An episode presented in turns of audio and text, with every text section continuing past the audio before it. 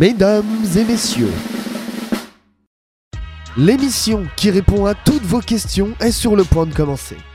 Vous souhaitez rentrer dans le vaste monde de l'e-sport, devenir un membre actif de cette communauté ou encore organiser de grands événements? Soyez tous les bienvenus dans Secret d'e-sport. Bienvenue dans cette deuxième émission de Secret d'e-sport, l'émission dans laquelle on vous parle de ce milieu incroyable qu'est l'e-sport. Et euh, autour de moi, eh bien, j'ai un petit peu ceux qu'on surnomme au Vatican euh, les papes de l'e-sport, avec notamment Romain Ragusa de la Source. C'est ça. Comment ça va? Bah écoute, ça va très bien et toi? Ça va bien, merci. Euh, comme Tintin ne se déplace jamais sans Milou, il y a Psy également qui est sur, sur ma fiche, toujours marqué esclave, à, esclave à la source. Euh, Euh, ouais, accessoirement. Mais euh, Acteur e-sport France également. Acteur Sport France, ouais, ta voix m'avait manqué, Griff. Parfait, bah la tienne aussi, la tienne aussi. Également, nous avons avec nous Mathieu d'eSport One. Oui, si tu veux, ça là, Mathieu. Ouais, ouais, non mais, dans l'e-sport, je suis plus connu sur Uppsala, alors forcément, bon, bah, bonjour à tous et euh, bienvenue dans Secret d'e-sport. Parfait. Alors, on a trouvé le nom entre temps, parce que la dernière fois, on a enregistré, on savait pas le nom. Mais euh, voilà, on est parti. Et du coup, moi, je suis Griff de Minecraft Pro Gaming, toujours. Dans cette émission, nous allons vous parler de A à Z, comment constituer son équipe. En partant de rien, donc on aura trois différentes parties. La première partie, c'est de rien à 5. Euh, comment vraiment démarrer de la base. Ensuite, de 5 à passer à un statut d'association. Comment ça va se passer Qu'est-ce qu'on va devoir faire euh, De qui on doit s'entourer Et enfin, comment on peut dire qu'on passe d'une association à une entreprise. Donc nous allons commencer du coup dans cette première partie euh, de rien à 5. Alors du coup, comment ça marche au début Définir son projet. Alors on est parti sur un- une première problématique. Quand quelqu'un se lance, est-ce qu'il va être joueur Est-ce qu'il va être coach? Quel est euh, un petit peu euh, le projet qu'il va faire. Euh, Qu'est-ce que tu en penses Romain là-dessus, sur ce, point? Bah c'est vrai que dans ce milieu-là, le poste entre guillemets qui fait plus ou moins rêver, c'est le joueur, hein, puisque c'est vrai que c'est celui qui est sur la scène, c'est un peu comme dans le sport traditionnel en fait, c'est celui qui, qui est au devant de tout ça, c'est celui qui a le public avec lui, donc c'est un peu le poste effectivement qui fait un peu rêver, mais on a vu pas mal de structures se lancer où les gens finalement ne se mettent pas sur la scène mais à côté et organisent la scène pour aller chercher aussi des gens. Donc il faut savoir se positionner, je pense, euh, déjà par rapport à ce qu'on est réellement capable de faire, de ce que l'on peut aussi faire. Euh, donc euh, c'est un poste effectivement qu'il faut déjà définir dès le départ, de savoir où est-ce que je me positionne. Est-ce que je veux être joueur et à ce moment-là monter une équipe avec euh, justement euh, ma personne dans cette équipe ou est-ce que euh, moi ce qui me plaît c'est justement organiser tout ça et aller chercher donc des gens pour former une équipe que je vais envoyer peut-être euh, moi-même. Apsi, du coup, comment, comment est-ce qu'on peut considérer qu'on est une team ou pas? Qu'est-ce qui fait que on peut, on peut avoir euh, s'autoproclamer team? Alors, une, une team, ça peut être très large, ça dépend du jeu, mais généralement, euh, dans l'e-sport, on va appeler team euh, plus ou moins n'importe quel groupement de personnes, même si elle est, euh, elle est incomplète, euh, s'il y a déjà un nom. Euh, mais généralement, ça va être, ça va être une équipe, hein. il n'y a rien de, de plus simple. D'accord, rien, rien de, pas de procédé euh, religieux non, dans. À tout, nous, nous sommes une team euh, de podcast, par exemple. Tout à fait, tout à Voilà. fait. La team podcast, ouais. C'est ça. Exactement. Alors, euh, comment est-ce qu'on peut trouver d'autres joueurs? Parce qu'imaginons donc qu'on parte sur le principe qu'on soit coach ou qu'on soit et qu'on veut monter son équipe, ou alors qu'on soit simple joueur et qu'on cherche des, collègues pour, euh, pour créer euh, son groupe. Comment, euh, est-ce qu'on peut faire pour, euh, pour trouver ces personnes? Bah, le truc, c'est qu'au départ, généralement, on a tendance à jouer avec ses potes, voilà, et puis, bon, bah, quand on est intéressé par le fait d'a- d'aller un peu plus loin, de chercher un peu plus, on va dire, le- l'aspect compétitif, euh, bah, il y a des sites pour ça, il y a des communautés, on peut se, on peut faire des recherches sur des forums, parfois ça se fait en jeu aussi, hein, y a, on joue avec des mates, et puis euh, les mecs, il se trouve que euh, on arrive à euh, avoir un truc bien correct, bien soudé, etc. Bah, il se trouve que on va avoir envie de jouer régulièrement avec ces gens-là. Il voilà, au, début, ça se passe surtout autour des, affinités et du fait qu'on arrive à bien jouer ensemble ou pas. Voilà, est-ce qu'on a les mêmes aspirations Est-ce que voilà, si tout euh, va dans le même, euh, enfin réussit à aller dans le même sens, euh, bon, alors il y, y a des sites notamment, je pense à Sick Team par exemple. Euh, mais c'est euh, voilà au, dé- au début c'est euh, soit on se fait euh, on joue avec ses potes qui euh, voilà c'est- on joue tous au même jeu et on réussit à se euh, à se fédérer à se à se grouper et du coup à monter une team alors ça au début ça peut être une fun team hein, bien sûr Oui, après on parlera un petit peu de la suite. Mais alors du coup, tu m'as parlé justement de, de sites spécialisés. Alors je ne savais pas que ça existait, mais du coup, il y aurait des sites qui permettraient de trouver un petit peu euh, des mates. Ça peut pas être Sick Team. Est-ce que ça fonctionne bien finalement? Est-ce que vous avez des avis là-dessus autour de la table? Alors, Personnellement, j'ai euh, quand j'ai monté ma première équipe, euh, il y, a, il y a un moment maintenant, euh, il y avait un, un site qui proposait ça. Alors c'était pas Team à l'époque, c'était un autre, j'ai oublié le nom. J'ai un retour assez, assez mitigé parce que les gens s'y mettent un peu comme ça. On n'y trouve pas forcément des gens qui ont très bon niveau. On a comme une visée à semi-professionnelle. Mais dans le but de se créer une équipe, on va dire d'un niveau moyen, semi-élevé, c'est pas mal. Les gens sont, euh, sont assez présents et tout, mais c'est pas, c'est c'est pas transcendant. Ça peut être un point de départ pour commencer. C'est ça, mais le problème c'est que, en point de départ pour commencer, le mieux c'est les communautés. Ouais. Euh, de, je dirais même de très loin, Bon, il y, en a, il y en a plusieurs, on peut, en citer deux, par exemple Zephyr Community ou Mad Corps, juste pour citer eux. Euh, c'est assez génial parce qu'en fait, ces communautés ont déjà beaucoup de membres, il y a beaucoup de gens avec qui jouer, euh, il y a tout de suite un côté très friendly, il y a énormément d'interactions et en plus de ça, avec le, le staff qui travaille derrière, il y a de la plus-value ajoutée à cette communauté avec des fonds qui peuvent être injectés notamment.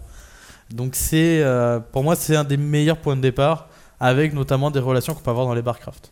D'accord, donc tu recommanderais, dis-nous un petit peu euh, si tu avais quelques recommandations à Alors faire. euh, personnellement, si on est joueur, je recommande les communautés. Ouais. Si on est staff, je recommande les barcraft. D'accord, et tu as parlé de, de, de Mad Corp, du coup, c'est ça, et Ouais. une autre aussi. Notamment Zephyr Community, euh, mais il y, il y en a vraiment énormément des communautés euh, sur tout plein de jeux. Alors ensuite, on a parlé du coup de viser la cohésion avant le résultat, parce que c'est vrai qu'il y a des équipes qui se montent et disent bon, on fait tel résultat et tout ça, on va aller à tel endroit, mais il apparaît des fois que ça ne fonctionne pas forcément et qu'il faut d'abord avoir une bonne cohésion de groupe et bien s'entendre entre l'équipe. Euh, pour que ça fonctionne, qu'est-ce que vous en pensez? Qu'est-ce que tu en penses, Romain? Que tu es Bah, d'accord avec ça- ça ou pas? Ah, clairement, parce que de toute façon, euh, la première chose que l'on peut voir, que ce soit dans l'e-sport ou dans le sport, euh, c'est vraiment le côté cohésion d'équipe qu'il faut avoir absolument avant de prétendre à des résultats. Même comme disait Uppsala tout à l'heure, on démarre souvent avec des amis et on a nos premiers résultats non pas parce que effectivement on est forcément bon, mais comme on joue avec des gens qu'on a l'habitude de jouer vu que c'est nos potes, euh, on a une, certaine cohésion. Et souvent, on- ce qu'on peut apercevoir, c'est que quand ces gens sortent de ce cadre-là, c'est-à-dire que qu'un des joueurs se fait repérer et va jouer avec d'autres personnes, euh, il n'a pas le même niveau tout de suite. Il va y avoir un temps d'adaptation avec sa nouvelle équipe, parce qu'il va falloir qu'il mette en place un système de communication avec ses, autres mates. Enfin, il y, a, tout un temps finalement de mise en place de cette cohésion. Et, euh, et, ça, c'est vital. hein. Enfin, on, le voit avec le PSG eSport qui a, qui a énormément de mal en communication entre leurs joueurs. Et euh, on voit les résultats qui- euh, qu'ils ont fait, alors que pourtant ils ont euh, les meilleurs joueurs quasiment au monde euh, dans leur équipe. hein. C'est ça, en fait, LoL est un très bon exemple pour ça dans l'idée où quand on voit les LCS, notamment européens, qui sont euh, pas ouf, notamment par ce manque de cohésion de par la langue. Car tout le monde ne parle pas anglais en Europe. Et tout se fait en anglais, et ça se voit notamment avec les Coréens qui arrivent en Europe, qui, mettent vraiment 6 mois avant d'arriver à avoir une très bonne cohésion. Ça se voit également avec Niski, là qui est parti en ONA. Niski qui a pas un anglais de fou de base et qui a mis du temps à se lancer, mais qui maintenant, qu'il a réussi à avoir une cohésion avec son équipe, fait des résultats de malade. Et c'est juste impressionnant. Euh, du coup, euh, des choses qu'on entend, euh, enfin que j'ai entendu plusieurs fois moi, dans, dans ce milieu-là, c'est des personnes qui se montent en équipe, qui se disent bon, on monte une équipe pour atteindre tel résultat. Euh, alors du coup, est-ce que c'est pas un- une fausse bonne idée Non, du tout. Il faut, euh, il faut un objectif. Et le résultat, je pense, c'est l'objectif à la fois le plus simple et le plus concret qu'on puisse avoir. Cependant, euh, c'est juste le devant de la scène, le, le résultat. Et c'est pas tout ce qui est derrière, c'est pas tout ce qui se monte. Quand on regarde un événement, on voit pas que la scène. Enfin, on voit que la scène, mais c'est pas que ça. Il y a une organisation derrière qui est assez immense. Et c'est surtout ça qui fait que ça marche. Alors du coup, euh, on a eu un débat lorsqu'on a préparé ce podcast, c'est sur le fait d'avoir une identité ou pas. Euh, toi, tu penses que c'est important d'avoir une identité euh, lorsqu'on crée une team pour se faire reconnaître directement Oui, en fait, euh, c'est bah, quand on se déplace en LAN avec des potes ou au moins quand on quand on joue, même tu vois quand on fait des tournois online, euh, ben tu généralement ils te demandent un, un nom de team et avoir un nom de team c'est euh, c'est déjà avoir une première identité, c'est déjà affirmer un petit peu qui on est dans l'e-sport. Alors je me meurs toujours des noms des équipes e-sport d'ailleurs, c'est je me dis à un moment on, aura tout trouvé quoi. Euh, mais oui, je pense qu'il doit y avoir euh, une identité première avant de se lancer un, peu plus loin, euh, parce que ça permet un petit peu d'avoir une cohésion. Tu vois, j'ai le tag de mon clan, j'ai le tag de ma team, j'appartiens à tel, etc. Mine de rien, quand on est un, quand on joueur, c'est assez gratifiant aussi. Ouais, bien sûr, mais pour aller un peu plus loin là-dessus, on avait parlé du coup du fait euh, l'identité, on va aller un peu plus loin. Logo, site web. Est-ce que c'est vraiment obligatoire euh, de se lancer avec ça en fait? Non. Non, non, c'est pas, c'est pas obligatoire. hein, C'est, c'est juste un, un moyen de communiquer. Qu'est-ce que t'en penses, Absidi? Euh, bah, concernant l'identité, en fait, c'est euh, c'est quelque chose qui est très important, qu'il ne faut pas oublier que dans l'e-sport, avant tout, ce qui fait gagner de l'argent, ça va être la, la visu. Et la visu, euh, on l'a pas quand on est quelqu'un de lambda. Et là, je parle au niveau professionnel. Par exemple, j'ai euh, pendant un moment un peu travaillé. Quand tu dis la visu, hein, c'est euh, La visu- être vu, quoi. Ouais, c'est ça, c'est ça. C'est euh, on est vu. Bah, plus on est connu, plus on a d'argent logiquement, car c'est plus de placement de produits euh, dans les grosses frasques de, de. Mais euh, pour avoir pendant un moment travaillé avec notamment Unicorns of Love, qui est donc du coup une équipe de League of Legends au championnat européen, c'est une équipe qui tout de suite dès qu'elle est arrivée au championnat a été remarquée parce qu'ils ont un nom, c'est les licornes de l'amour, ils sont arrivés en rose, ils avaient un logo un peu décalé et tout. Coach Et- torse nu sur la scène avec un C'est ça, et, et- c'est ça, et, même dans leur style de jeu, ils étaient complètement à côté de ce qui se faisait normalement, et les gens ont tout de suite adoré. Et euh, c'est vraiment qu'une identité, parce que quand euh, personnellement je parlais avec eux, ils étaient très droits, très stricts, c'était très très sérieux. Et, euh, et même si les gars, ils sont ultra fun et ils jouent et ils s'amusent quand ils jouent, alors c'était c'était un moment maintenant, c'était il y a 2-3 ans, euh, ils ont cette identité qui a fait que. On peut notamment aussi parler de Sardoche que tout le monde connaît parce que c'est un gros troll. Mais par contre, tout le monde le connaît, justement. Alors certains ne vont pas forcément mettre leur argent parce qu'il y a un problème d'image. Mais euh, dans l'e-sport et dans, même dans le divertissement en général, il n'y a rien de pire que d'être inconnu. Si on est inconnu, on peut avoir le meilleur niveau du monde. Si on est quelqu'un de lambda qui n'intéresse pas les fans, on n'est pas réellement utile. Mais alors du coup, là, dans, ce contexte-là, on parlait euh, d'avoir... euh, là, on, vient de monter notre équipe.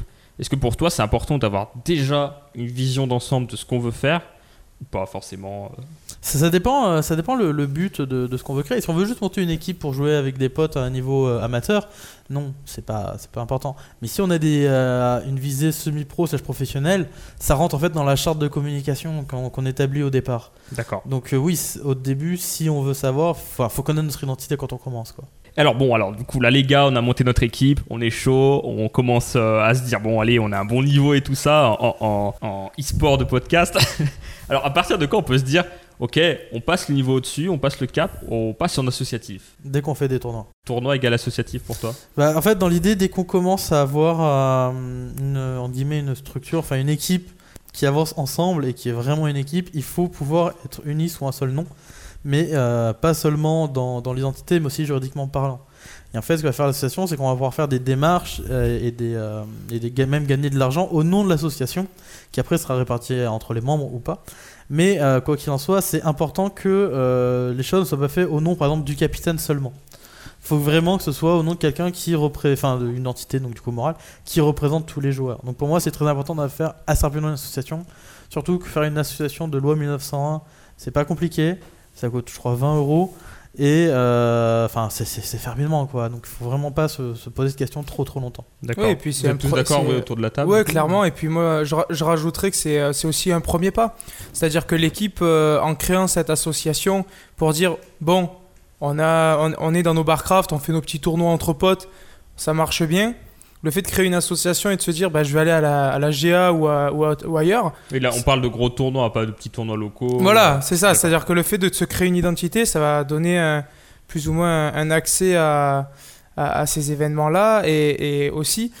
Donc, c'est vraiment un premier pas de se dire on va plus loin. On sort de notre petit quartier, on sort de nos petites games de potes et là, on, là, on va aller un peu plus loin. Donc, c'est euh, créer l'association pour effectivement unir euh, toute l'équipe sous cette bannière-là. C'est juridiquement et aussi euh, bah, très important parce que bah, on ne sait jamais, quitte à ce que l'équipe vienne à gagner le tournoi, elle vient empocher 10 000 euros. euh, si euh, s'il n'y a ni association et rien du tout, que ce sont des indépendants qui, jouent, c'est beaucoup plus compliqué après derrière aussi à gérer. Donc euh, c'est une sorte de protection aussi pour les joueurs.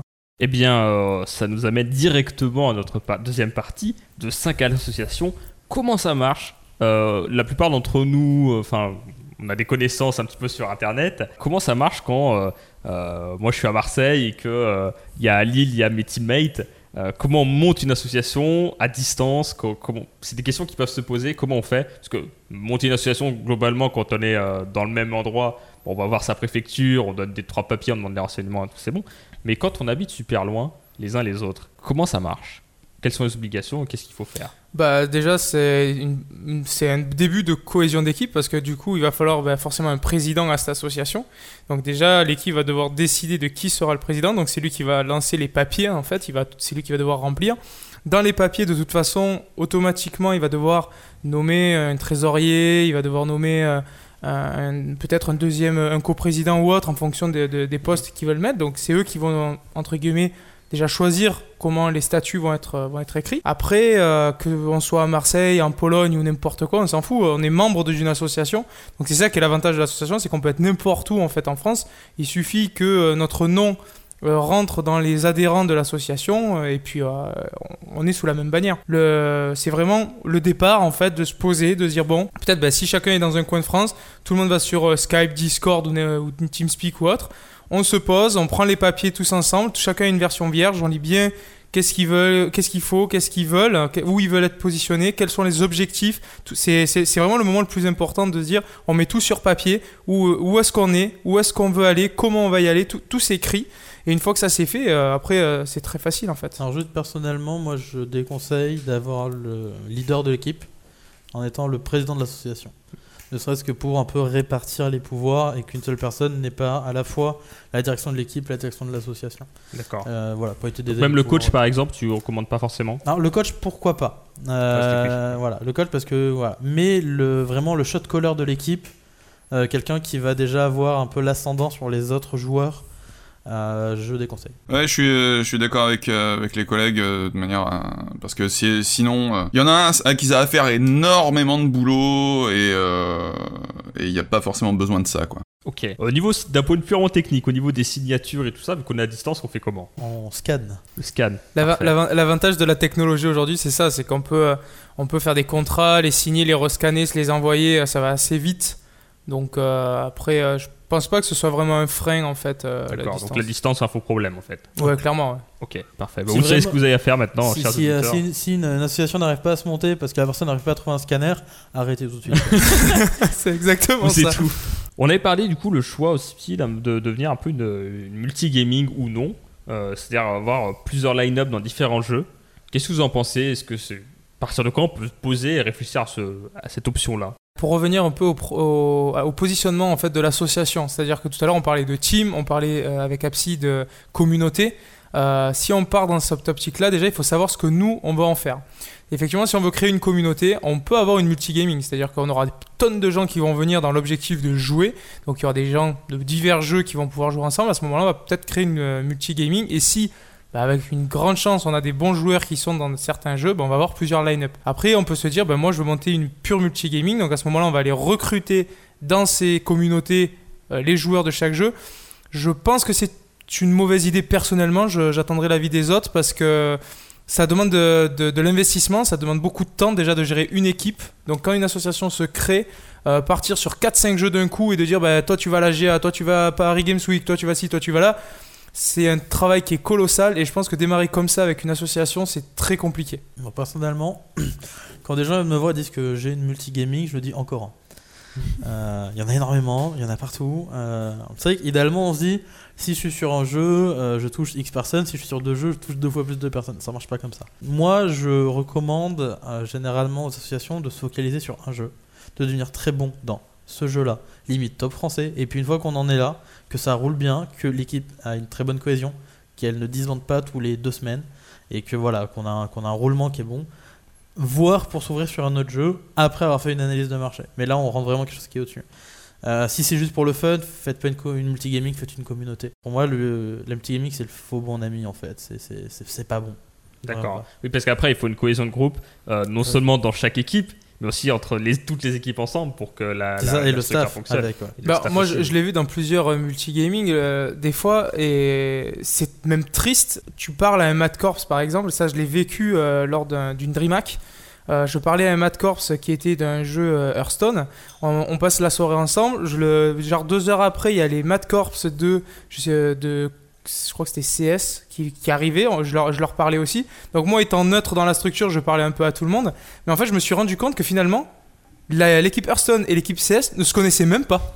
Ah, et euh, c'est et c'est ça qui est fou, c'est que c'est la même structure, c'est deux équipes sur deux jeux différents, mais ils sont tellement dans leur monde chacun qu'en fait ils sont tous les deux Mad Corps, mais ils le savent presque pas quoi. Ouais, alors moi j'ai vécu un peu ça aussi avec FDK, c'est pas qu'on se connaissait pas, mais euh, bon, moi euh, il y avait, enfin moi j'étais du côté Hear- Hearthstone, et puis il y avait les joueurs de chez LoL, je les connaissais quasiment pas, et puis on, on se parlait difficilement, il y avait parfois un petit peu de tension entre les différents trucs, ça défend son jeu, ça, défend, ça fait son truc euh, de son côté, etc. Parce qu'à un moment, ouais, on avait eu quelques, euh, quelques résultats euh, sur Hearthstone viteuf, et, et du coup, ça avait un petit peu... ça avait pas allumé la cohésion, au contraire, ça avait plutôt euh, créé des tensions, ouais, mais quand même, c'est pas votre jeu, alors que nous, sur, sur StarCraft, machin, tout. C'est ça, nous, c'était la même chez Punchline. On avait les StarCraft 2, ils comprenaient pas pourquoi est-ce que on galérait à leur payer une LAN alors que pour les League of Legends on, on payait pour les 5 personnes ou euh, après pour les Hearthstone. on- Enfin, ils, ça, ils, comme, ils parlaient pas entre eux, ils étaient pas forcément potes. Et euh, il y avait cette sorte de rivalité de qui est-ce qui arrivera à avoir le plus d'argent de la De l'assaut, en fait. Donc ouais. prudence avec les multigaming. Ouais, c'est Ouais. vraiment prudence, ouais. Alors comment on peut euh, commencer à se faire connaître? Tu, parlais tout à l'heure à Psy euh, qu'il faut être euh, vu, revu, enfin qu'il fallait qu'on qu'on- qu'on nous voit en quelque sorte, qu'on rayonne un petit peu dans, dans notre, euh, dans notre secteur. C'est tellement difficile.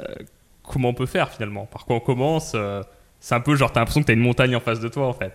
Bah, c'est ça en fait. Enfin, il n'y a, pas de, de, de- de magie. Enfin, si, en fait, il y, a- il y a de la magie en fait. Pour euh, arriver un jour à être remarqué dans la masse immense euh, qu'est l'e-sport, euh, c'est incroyable. En fait, j'aime pas dire ça, mais limite aujourd'hui, il faut connaître les gens. Et ces gens-là vont nous apporter un petit peu leur fanbase qui va nous développer.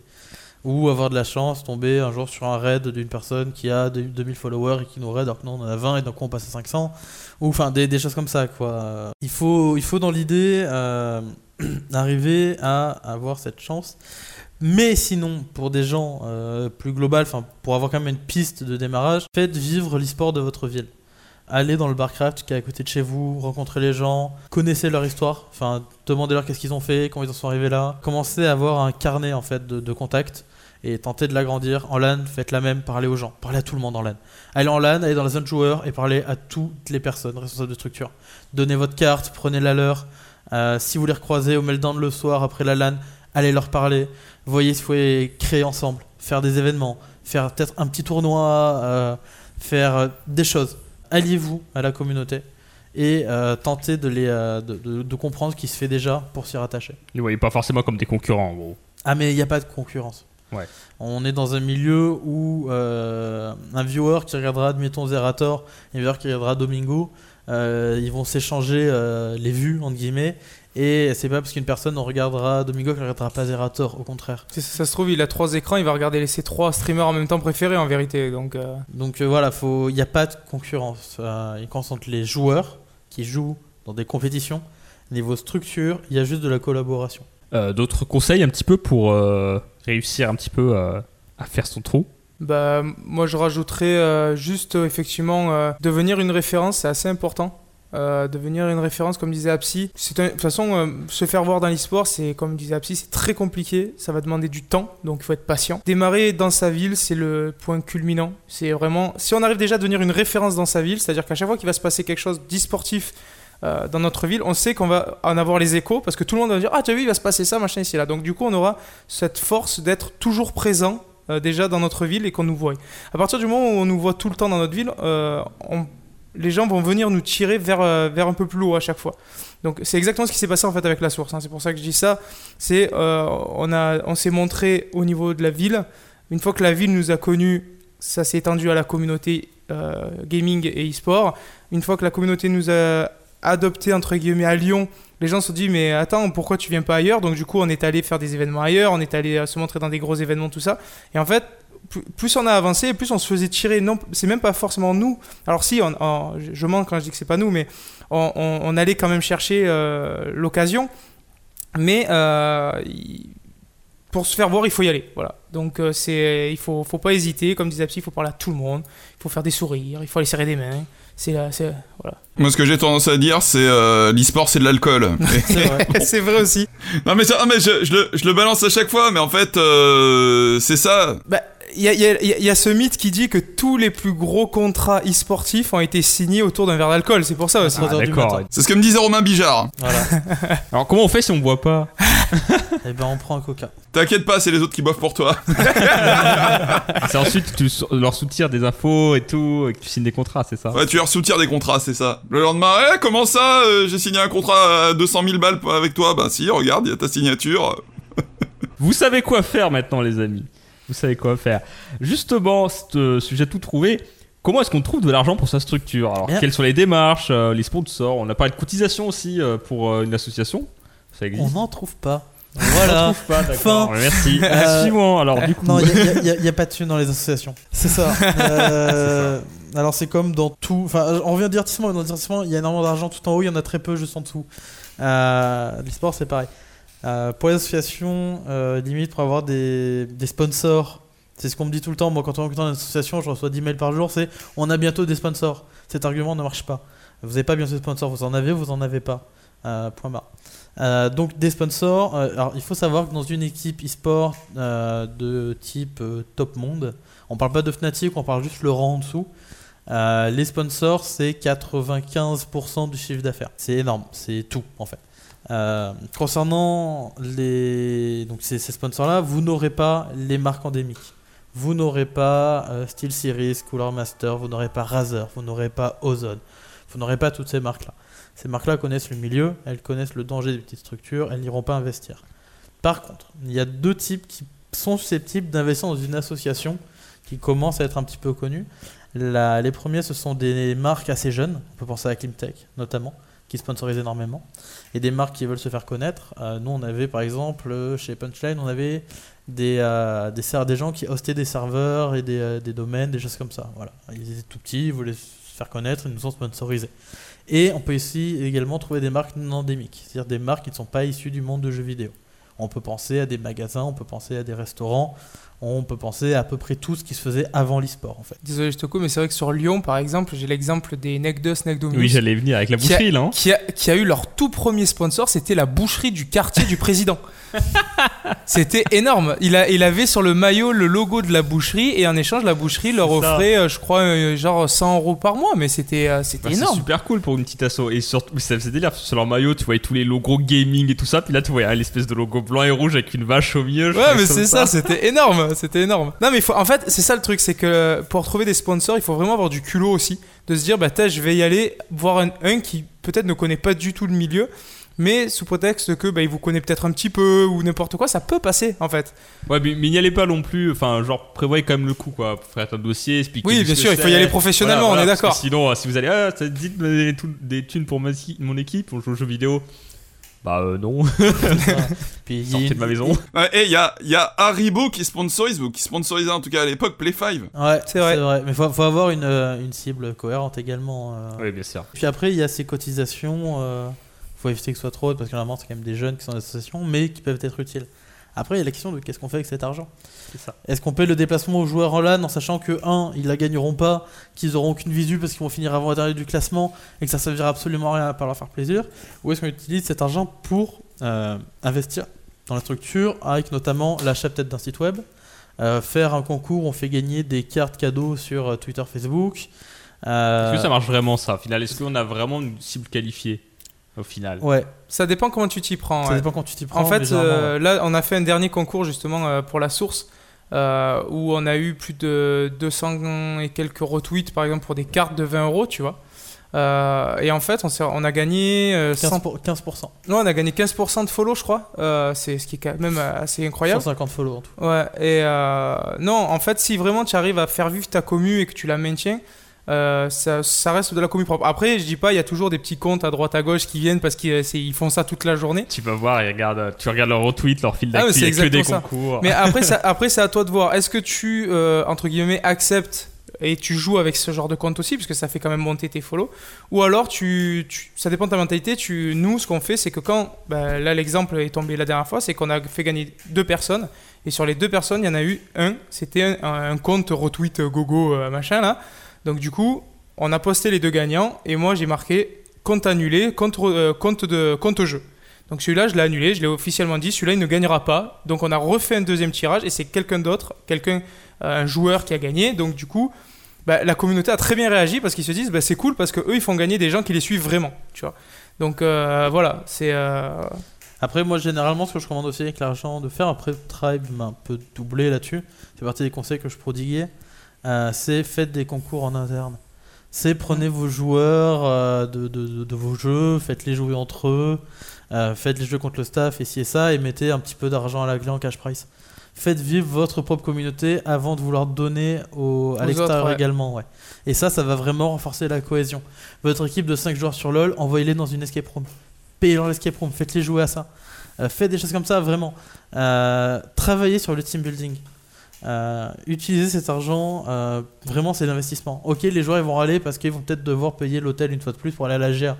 Mais il faut aussi leur dire qu'avec leur niveau de top platine, euh, tu peux pas leur permettre de payer 600 balles pour ça. Quoi. Et du coup, on en vient à comment être professionnel, même en ça. étant une association. C'est ça, comment être pro dans l'âme, on a dit ça. C'est ça. Ouais, c'est euh, c'est quoi être professionnel finalement dans ce milieu-là Ça veut dire quoi? Comment on peut le définir? Moi, je pense que ça commence par la mentalité déjà. Savoir, Oui. euh, sa- savoir, sortir du côté associatif. C'est-à-dire, on reste un- une asso, hein, forcément, on a le cadre juridique association, mais je pense que la, à partir du moment où on a la cohésion d'équipe, que chacun tient son poste, chacun connaît son rôle et l'applique, on commence déjà à être professionnel. Je, peux, je sais pas, les deux autres, ils ont la plus l'habitude d'avoir des petites euh, structures en gestion euh, que moi, mais euh, Alors, moi, une, une structure qui fait bien, elle est pro, c'est une structure qui connaît sa place. C'est une structure qui ne va pas faire genre. genre moi, moi, ce que j'aime pas, c'est les gens qui me disent euh, Mais je veux être professionnel, donc j'agis comme professionnel. Oui, tu peux faire ça, mais faut pas que tu sois comme euh, quelqu'un qui a déjà 400 000 followers. Tu es comme quelqu'un qui a quand même 500 followers. Il y a des structures qui font ça, et je trouve ça dommage parce qu'ils loupent des opportunités pour rien. Juste parce qu'ils font genre, ils sont au-dessus alors que c'est faux. Ouais, non, les, les, les mecs qui te disent, euh, enfin, les- qui, qui parlent, qui disent, ouais, je vais être professionnel et qui à côté font tout l'inverse, euh, ces gens-là, ils sont pas crédibles. Et en plus, ils se décrédibilisent et décrédibilisent la structure. Et alors là, euh, c'est euh, c'est mauvais pour tout le monde, quoi. Ça revient un petit peu euh, de légitimité dont on parlait dans la première. ça, ouais. premier épisode où on avait expliqué que bah, du coup c'est vraiment le cœur en final de ce secteur, c'est qu'il faut être légitime et pour ça il faut euh, être clean, il faut être juste, il faut être droit aussi de ce qu'il fait, prendre les bonnes décisions et puis euh, enfin pas prendre forcément les bonnes décisions mais euh, ouais voilà être juste et avec les, avec les, les collaborateurs. Et puis, il faut pas hésiter à s'inspirer du monde de l'entreprise, c'est-à-dire faire une charte de communication pour ses réseaux sociaux, c'est-à-dire euh, faire une charte graphique, c'est-à-dire faire une charte de rédaction, c'est-à-dire, enfin, gérer comme une entreprise, mais en connaissant sa place. Voilà, c'est sûr qu'on va pas aller voir des investisseurs ou des sponsors en leur donnant hein, une présentation marketing qui est bâclée, qui a été fait sous Word en format euh, portrait, et c'est dégueulasse, ça ne marche pas comme ça. Clairement pas. Il faut s'inspirer du monde de l'entrepreneuriat et de l'entreprise tout en gardant sa place d'association. D'ailleurs euh, dans, ce, genre de domaine assez jeune, euh, moi je pense que effectivement s'inspirer de plein d'autres domaines de l'entreprise mais aussi de plein d'autres secteurs c'est quelque chose d'extrêmement riche parce qu'au final bah, on arrive à innover vraiment et à proposer des choses que, qui permettent de se différencier en fait. Clairement, c'est pour ça que dans une structure, on va avoir besoin d'autres postes, notamment des, des personnes qui pourront gérer la com, comme avec les, les réseaux sociaux, très important, parce que c'est l'image publique, enfin c'est la première image publique d'une structure. Euh, des rédacteurs, pourquoi pas, mais c'est surtout pour améliorer le référencement au final du site. Ah, Voilà, alors quels sont les postes qui peuvent être intéressants à développer du coup? Ouais, c'est ça. Parce qu'en fait, des postes, il y en a des, des dizaines, des- il y en a des tonnes. Lesquels on, on target en premier, en fait. Et puis ça, par exemple, tu, tu dirais, si genre t'avais avais des, t'avais une équipe là et que t'avais euh, quelqu'un que tu veux absolument recruter en premier, ça serait qui? Moi, je dis. Moi, je suis pris, désolé. Moi, je- non, au départ, je dirais un manager parce que euh, ça signifie euh, enlever tout le poids de, de l'aspect euh, euh, gestion euh, aux joueurs. Et pour eux, le, faire, le fait de se concentrer uniquement sur le game, c'est très libérateur. Toi, tu, toi, tu t'occupes de tout le reste euh, en, en tant que manager. C'est-à-dire que euh, tu vas booker l'hôtel, tu vas contacter des trucs pour faire des, euh, des scrims, des trucs. Enfin bref, toi, tu t'occupes de tout l'aspect euh, vraiment. euh, T'es un peu la maman et, euh, et alors eux, ben, pendant ce temps-là, ils ont juste à se concentrer sur le jeu et c'est très, euh, ça leur permet d'être plus focus. Pour moi, c'est le premier, c'est le premier rôle à, on va dire, à mettre en place. Une qui, est, une qui gère très très bien ce, ce- genre de positionnement, c'est une de nos PNJ justement, Need Dog. Donc Twila, qui est donc la responsable de cette équipe, qui elle en fait est vraiment euh, la, maman en fait. D'ailleurs, euh, ils la surnomment tous la maman des dragons, puisque Nidog est un, est un dragon. C'est-à-dire qu'elle elle, a vraiment le rôle de la maman, c'est-à-dire qu'elle gère tout, comme dit Uppsala, tout ce qui est gestion, hôtel, voyage, machin. Elle ne s'occupe que de ça. En fait, elle ne, elle ne gère même pas ses équipes. Et elle a un chef de pôle euh, par équipe qu'elle a. Et elle donne les ordres à ces gens-là, et c'est eux qui gèrent leurs équipes. Voilà. Elle a- elle a- il, faut, il y a une hiérarchie en fait à mettre en place pour déjà toi te soulager parce que tu peux pas tout gérer, c'est impossible. Et, euh, et on revient à ce cadre professionnel que disait Apsi, comme dans les entreprises en fait. hein. Un patron, euh, des managers, des gestionnaires et ainsi de suite. Et euh, il, faut ce, ce cadre-là, je pense. C'est obligatoire si on veut avancer sereinement dans, dans, dans l'e-sport aussi. En gros, ce que tu nous dis, c'est y a, on a tous une spécialité propre et que finalement, ça sert rien de vouloir tout faire, mais vraiment se, se, se focus sur ce en quoi on est bon et laisser le reste aux autres. Bah, c'est un piège en fait de vouloir tout gérer parce qu'on se dit euh, je suis le président, c'est à moi de faire en sorte que l'associ- enfin, que la- l'association tourne, Euh, c'est à moi d'être partout, c'est à moi de tout faire parce que c'est tout, tout repose sur moi, mais c'est entièrement faux en fait. On- on- dans dans l'e-sport, c'est tous les métiers existent déjà. Euh, on va à n'importe quelle école, on peut être formé dans un métier et on peut le retranscrire dans l'e-sport. Et en fait, il faut réussir, grâce à l'association, vu qu'on va générer beaucoup de gens, de trouver qui sait faire quoi. Et du coup, on sait sur qui s'appuyer pour euh, mettre la bonne personne au bon poste et donc pouvoir faire avancer l'association. L'association, c'est vraiment un groupe de personnes comme dans une société. Le patron, il sait peut-être faire des choses.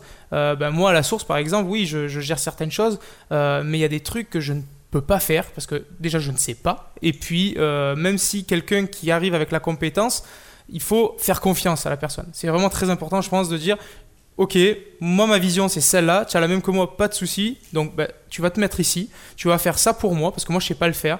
Et on va travailler ensemble. Moi je vais te dire, bah, moi j'aimerais faire ça. Tu me dis si c'est possible, tu me dis si je me trompe, tu me dis. Voilà, il faut que les personnes, il y ait une communication entre chaque euh, rang en fait de, de- des personnes pour aller dans la vision de la- de l'association euh, où on veut aller. Après, bon, tout ça c'est très beau, mais dans les associations, on connaît les oui, euh, bien sûr, 30 membres staff, 5 qui travaillent. on est d'accord. Euh, parce que, euh, je cite, c'est du bénévolat.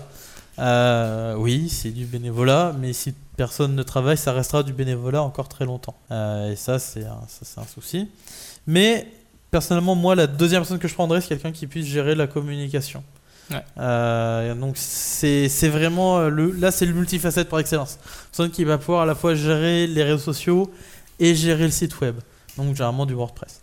Euh, et c'est avec ces personnes qui va vraiment créer une stratégie de communication, créer des événements, créer de l'activité, que les choses vont un peu se développer et qu'après on pourra utiliser de nouvelles compétences, et notamment des photographes, des vidéomakers, des rédacteurs pour aller un peu plus loin. Et j'ai une mise en garde de la euh, fausse bonne idée. Euh, la fausse bonne idée généralement que je vois tout le temps, en fait généralement c'est de pair avec la multigaming, c'est la web TV. Ne faites pas de web TV Ah, le c'est- absolu ça. une perte de temps, d'argent euh, et surtout de réputation. Parce qu'il y a du drama. Alors pourquoi est-ce que les web TV actuels marchent? Euh, bah, si ça marche actuellement, c'est du au gaming, c'est Millennium même plus, Euh, c'est du au gaming, Eclipsia, Armateam et des indépendants Euh, en, très très gros, Gamers Origin aussi. Mais c'est parce que ce sont des gens qui ont été là au tout début en fait. Gamers Origin était là au début d'Hearthstone. Arma Team, c'est la suite de Millennium. Et puis après, il y a O-Gaming qui était là, qui était là au tout début. Millennium qui a coulé. Et il y a Eclipsia. Eclipsia, du coup, qui a fait du, du buzz, enfin, entre guillemets, avec des, des gens qui étaient déjà connus. Tu sais, ils ont Euh, le même problème sur YouTube. hein, C'est le- c'est vraiment ce problème-là. C'est le- ceux qui étaient les pionniers qui arrivent à avancer aujourd'hui. Et euh, les nouveaux, c'est comme se jeter dans une grotte où il y a 10, enfin, il y a des meutes de loups et on se dit il faut passer au travers. C'est euh, On, on peut le faire, mais c'est vrai que euh, par rapport à ce qu'on disait tout à l'heure, c'est important de se focaliser sur ce en quoi on est bon. Donc si vous montez une team, partez plutôt sur le principe Non, que vous allez clairement. jouer, quoi. Pas Non, mais bien sûr, bien sûr, bien sûr, c'est certain. Mais pour la- le problème, c'est que quand on regarde le, le modèle, moi j'appelle ça le modèle franco-français, parce qu'ils veulent faire comme. Euh, mais si on prend le modèle américain, qui ont des streams, des équipes, les équipes ont des streams, mais c'est pas leur stream, c'est le stream de leurs joueurs qui est sponsorisé. On regarde un Creeparian Hearthstone, on va regarder un Bjergsen, un ci, un ça.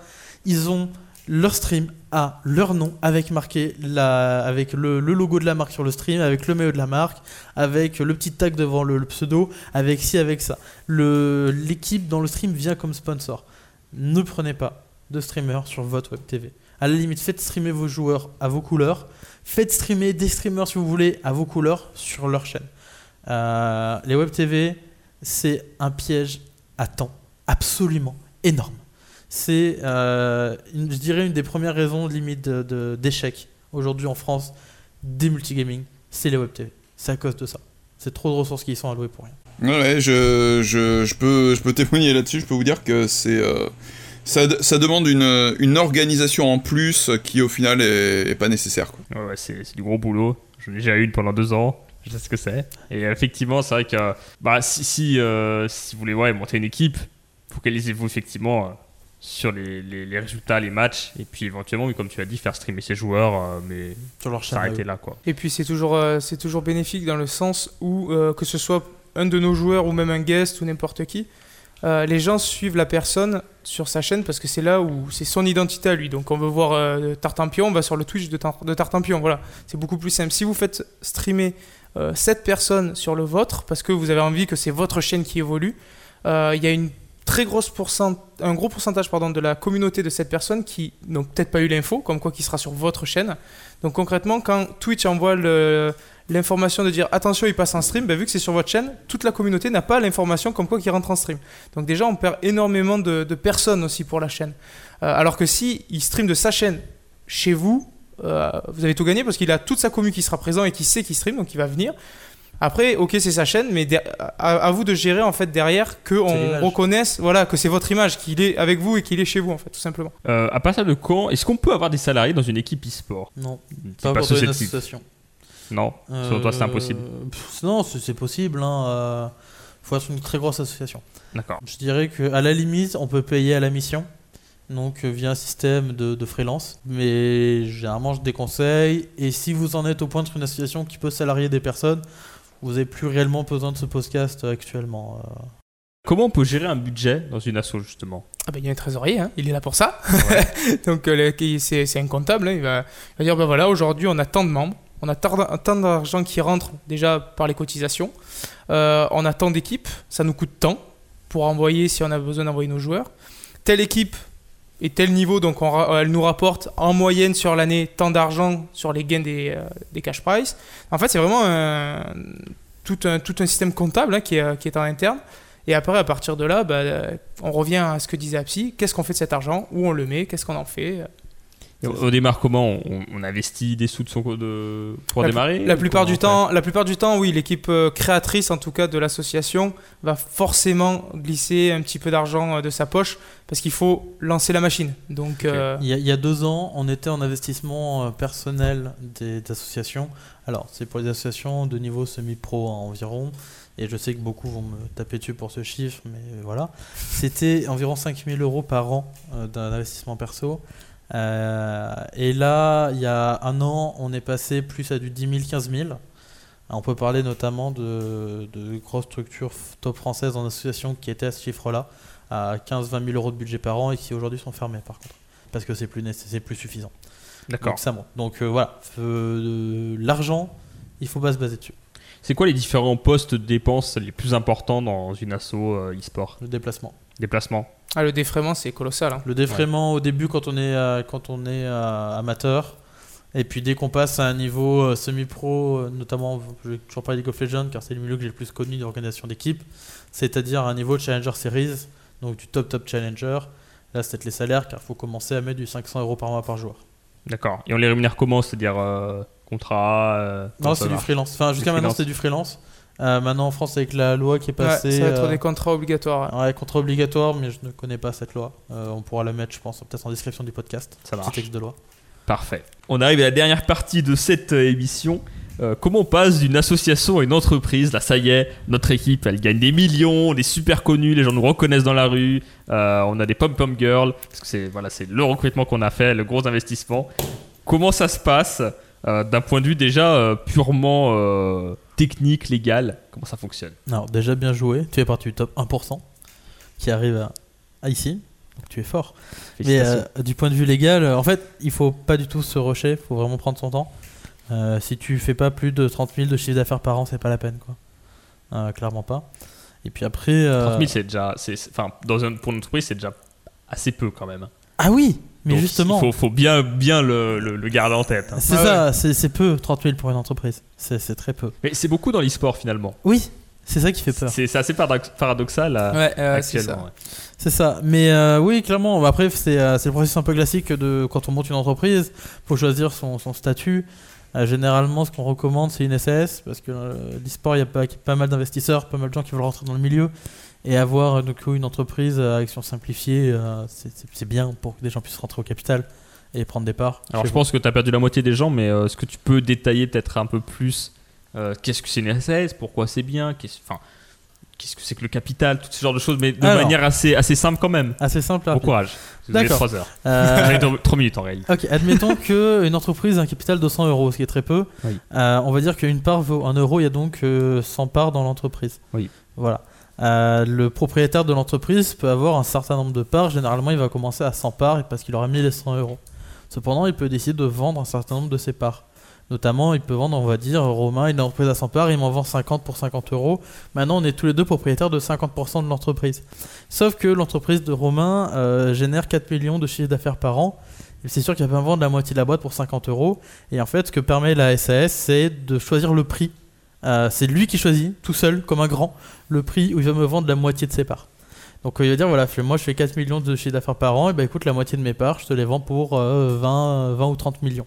Même si ça vaut que 50 euros. Dans la réalité, il décide de le vendre à tel prix.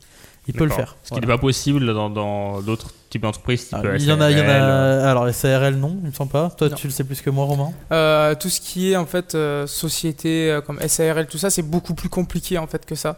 Euh, la, la SAS, la SASU, tout ça, en fait, c'est beaucoup plus simple.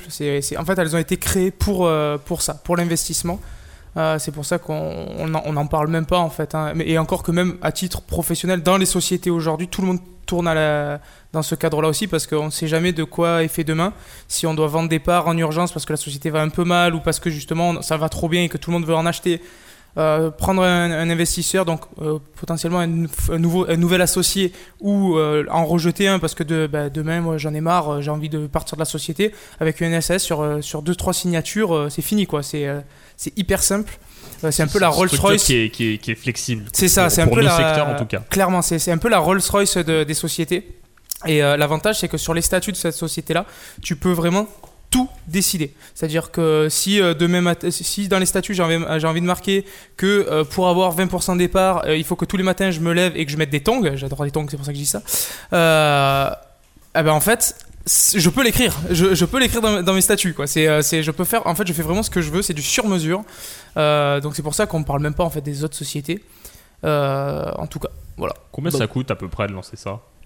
De créer une société, le plus cher en fait, c'est que quand tu crées tes statuts, il y a plusieurs façons de faire. Il y a plusieurs façons de faire. Soit tu passes par un avocat, ce qui est très recommandé parce que du coup, tu sais que euh, tu es protégé. S'il y, a des- y a des problèmes dans, des- dans l'écriture, bah, tu sais que c'est, l'avocat qui a fait une bourde, donc toi, tu ne risques rien. Euh, mais ça coûte euh, son prix. hein. on parle de, ça peut aller jusqu'à 2500 euros en fonction des, statuts. Ensuite, on a euh, la, la déclaration aux médias. C'est-à-dire que toute création d'entreprise est obligatoire. On doit passer euh, dans les journaux pour dire voilà, j'ai créé ma société, le président c'est un tel, la directrice ou le Le directeur général c'est un tel. Voilà. On est obligé de faire ça. Et ça aussi, c'est pareil parce que ça, c'est euh, en, en fonction du format donc, de l'annonce, c'est payé au caractère. Donc ça aussi, c'est un prix. Donc euh, voilà, il y a plein de, il y a plein de choses à savoir. C'est pas, ça, ça demande un peu d'argent. Mais euh, si on a effectivement, comme disait Psy, les fonds qui rentrent de manière régulière et qu'on est capable de passer en société, c'est que du plus parce que niveau juridique, niveau gestion de tes joueurs, après avec tes salaires, les investisseurs et autres, ça t'ouvre des dizaines de portes. Quoi. Une idée un petit peu, le montant, est-ce que c'est plus des montants genre 500, 1000 euros, 2000 euros, 5000 euros? Bah, si on fait un package si on fait un package création tout compris, je pense qu'il faut bien prévoir entre 3 et 4 000 euros, je pense. Ok. Plus l'argent qu'on dépose au capital. Plus l'argent du capital, effectivement. Quelles sont ensuite les choses qu'il faut faire? Faut bien s'entourer. Il faut savoir recruter des personnes qui euh, connaissent le milieu, qui ont déjà de légitimité. Euh, on peut penser prendre un commercial ou une personne qui va gérer les partenariats, qui sera payé un SMIC et plus une commission sur euh, le chiffre d'affaires réalisé. Voilà, la personne, tu la payes 1300 euros par mois. Et si elle te ramène par contre 100 000 euros par mois de sponsor, et bah sur les 100 000, elle va toucher 10 000 en plus. Voilà, imaginons, hein, très grosse ligne. Il faut avoir des gens qui connaissent le milieu. Il faut savoir s'entourer de bons managers. Il faut. Enfin, de toute manière, à partir, quand on en est à ce point-là, généralement, et qu'on a déjà des, fonds qui rentrent, on connaît assez bien le milieu, on connaît les personnes. Et on sait qui est déjà intéressé par la structure et qui est capable de rentrer. Et surtout qui est en accord avec euh, la cohésion de, globale de l'entreprise, du coup. Donc, euh, donc voilà, généralement, il n'y a pas de grosses surprises, mais euh, il faut arrêter de gérer son, euh, son entreprise comme on gère son association. Une association, c'est tu peux prendre plus ou moins n'importe qui parce que c'est tes potes et que c'est cool et de toute façon tu risques rien. Une entreprise, il a des responsabilités à limite tous les échelons, surtout dans les sports. Et voilà, faut pas gérer son entreprise comme on gère une, association, clairement pas. Des gens l'ont fait, c'était parti euh, à l'échec en fait, clairement. Et comment ça se passe? Parce que du coup, dans l'association, on a le président, le trésorier, le secrétaire, on a les joueurs. Qui c'est finalement qui, qui, qui gère euh, cette association Parce que quand on regarde un petit peu euh, notre émission, là, on partait euh, du coach, du joueur qui se lançait. Est-ce que cette personne, à finalité, peut être euh, le, le responsable de la société Euh, Comment ça se passe en quelque sorte? Bah, je, je sais pas combien de temps. euh, je- je- ça, ce serait intéressant de savoir effectivement combien de temps Géo a, a mis le temps de switcher. Mais je pense que ça prend beaucoup de temps euh, de se dire bah voilà, aujourd'hui on démarre tous Alors, entre Géo, potes. Euh, Gamers c'est Origin, Gamers pardon. Hein. Euh, de se dire bah voilà on démarre en association et euh, du, le, jour où on arrive à ce cap de dire on passe en entreprise je pense que déjà il y a un grand temps qui est passé. On peut pas dire au bout d'un an ou deux ans euh, allez c'est bon on passe en entreprise. Donc je pense que déjà on, gagne en expérience déjà tout le long de la vie de l'association. On va gagner énormément en expérience. Ça pourrait être effectivement un cap qui est ce serait sympa d'avoir un chiffre de savoir plus ou moins combien de temps les associations aujourd'hui qui tournent et qui sont passées en entreprise combien de temps ont mis euh, effectivement euh, pour passer à ce cap-là. Mais euh, ouais, c'est pas évident, je pense. Et euh, savoir si la personne qui était président d'association est capable d'avoir le même rôle en entreprise. Au début, non. Euh, ça, c'est clair et net. On peut pas dire aujourd'hui, bah, je crée une association, de toute façon, dans 5-6 ans, allez, je passe en entreprise, je serai président de l'entreprise. C'est deux postes qui sont complètement différents. Comme disait Apsi, ça se gère pas du tout de la même façon. Il, va, y aura la relation humaine beaucoup plus poussée. Il y a plus de potes en fait. C'est ça le truc, c'est quand on passe en entreprise, il y a vraiment plus de potes. Chacun a un rôle, chacun doit le tenir à sa perfection ou du moins en tout cas le mieux possible pour que la société ne meure pas parce que là il y a des frais tous les mois et là ça demande rien. Euh, il y a plein de choses à gérer, il y a des salaires qui vont tomber, il y a plein de trucs. Donc la moindre erreur, tout coule. C'est un gros bateau que chacun a son poste et là à partir de là, c'est tout le monde doit tenir la barre quoi. Et là, ce que tu nous expliques, c'est que du coup, à la base, on part d'une équipe pour s'amuser, pour jouer à un jeu. Et là, on prend des proportions qui sont quand même tout autres. Et est-ce que, final, la part de jeu existe encore vraiment Ça dépend quand on pour qui, hein. pro? Bon, ok, c'est sûr que dans le, dans le corps des, des 5 joueurs, les joueurs ils n'ont pas le temps de gérer la boîte.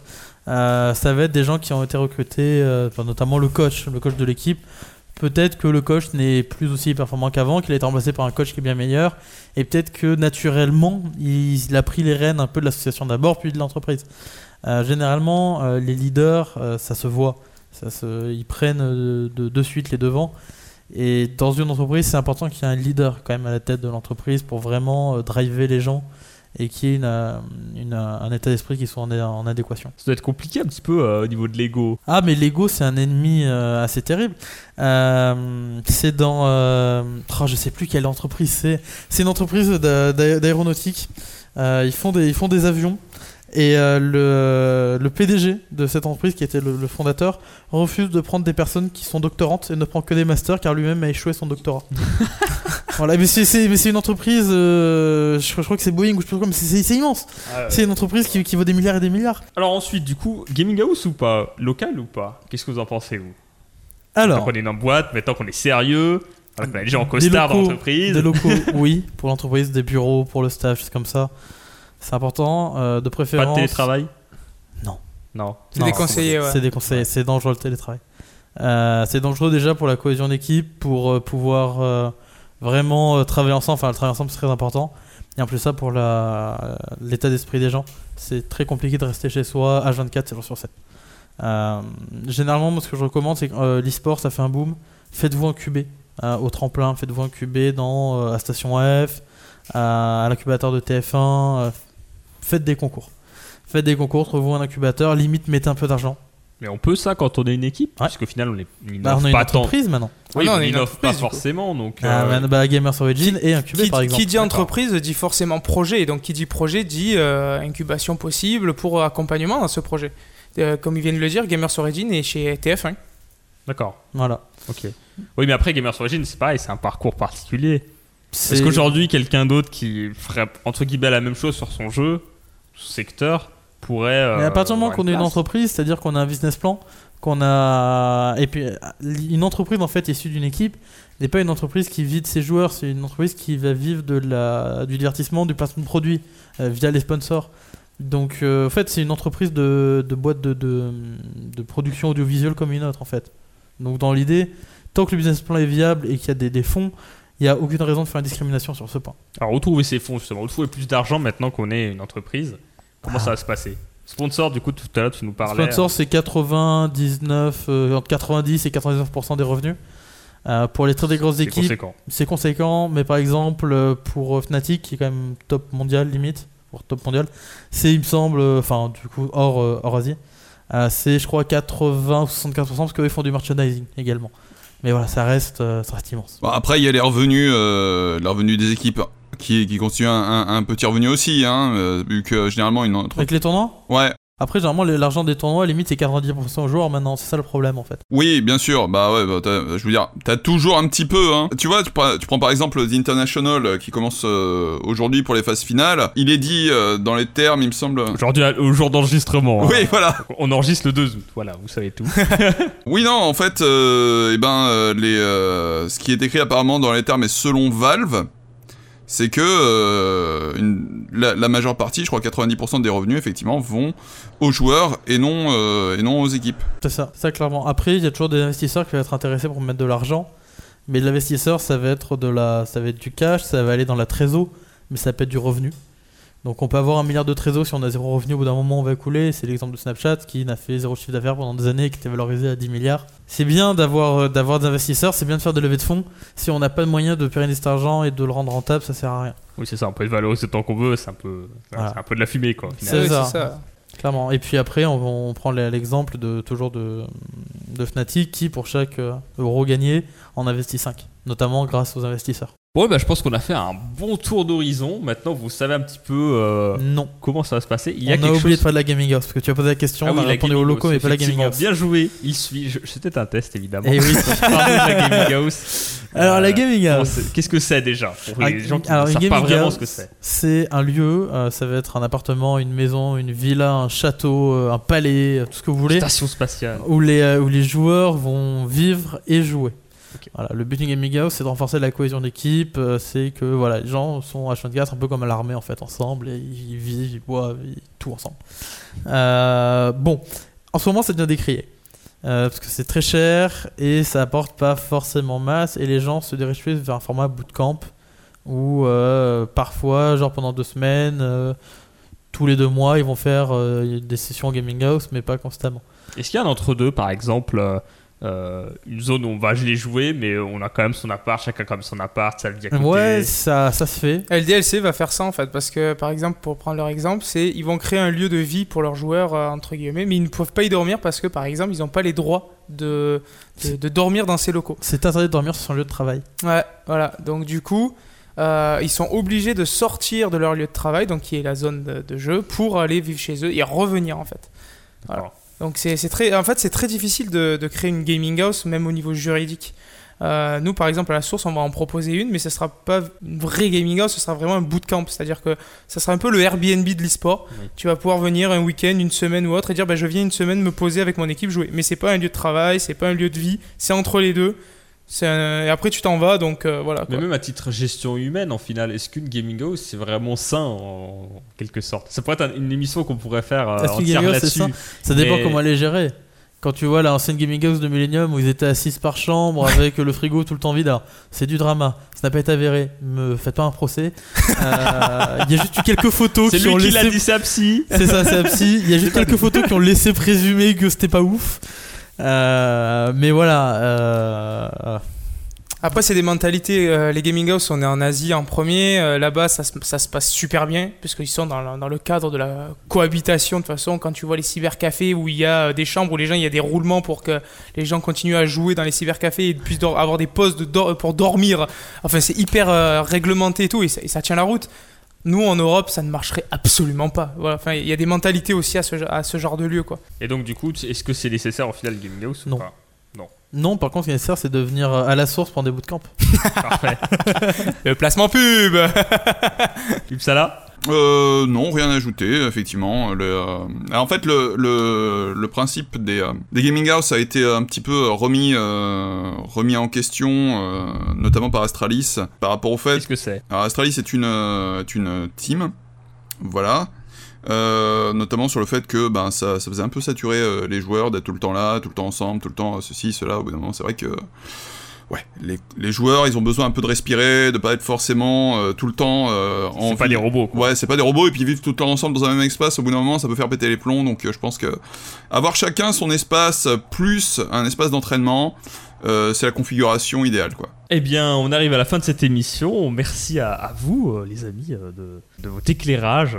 Maintenant, vous savez comment vous lancer et à quoi vous attendre au final, parce qu'effectivement, comme l'a dit, euh, comme l'a dit Apsi, bah, à partir d'un certain niveau, vous n'avez plus forcément besoin de cette émission. Mais l'idée, c'est vraiment que vous ayez euh, une vision d'ensemble sur comment ça se passe réellement, euh, quels sont les enjeux, à partir de quand il faut faire les choses. Voilà, vraiment plein, tout plein de conseils. On vous rappelle que sur notre site euh, que vous avez en description, il y aura un article qui résume le tout. Donc n'hésitez pas également à nous laisser une petite évaluation sur les différentes plateformes de ce podcast. Et puis encore une fois, merci à tous. La prochaine fois, on parlera un peu de la vie dans une équipe. C'est un vaste sujet. On pensait intégrer à ce podcast, mais euh, c'est un petit peu long. On va essayer de faire un petit peu plus court pour les prochaines fois. Mais on vous remercie et on vous dit à la prochaine. À bientôt tout le monde. Merci d'avoir écouté Secret d'e-sport. Pour vous aider à créer votre équipe, nous avons conçu pour vous une checklist qui va vous permettre de valider étape par étape votre projet. Vous pouvez la télécharger à l'adresse secret-esport.fr slash team et vous retrouverez également toutes les ressources citées dans l'émission sur l'article de l'épisode. Si ce second épisode vous a plu, alors partagez-le et laissez-nous une petite évaluation sur iTunes et les différentes plateformes de podcast. Ça nous permet de savoir si le concept vous plaît et si on le continue. Également, vous pouvez nous laisser des commentaires sur les différentes plateformes de podcast, mais aussi par mail à grif, grif at secret-esport.fr. Merci à tous et à bientôt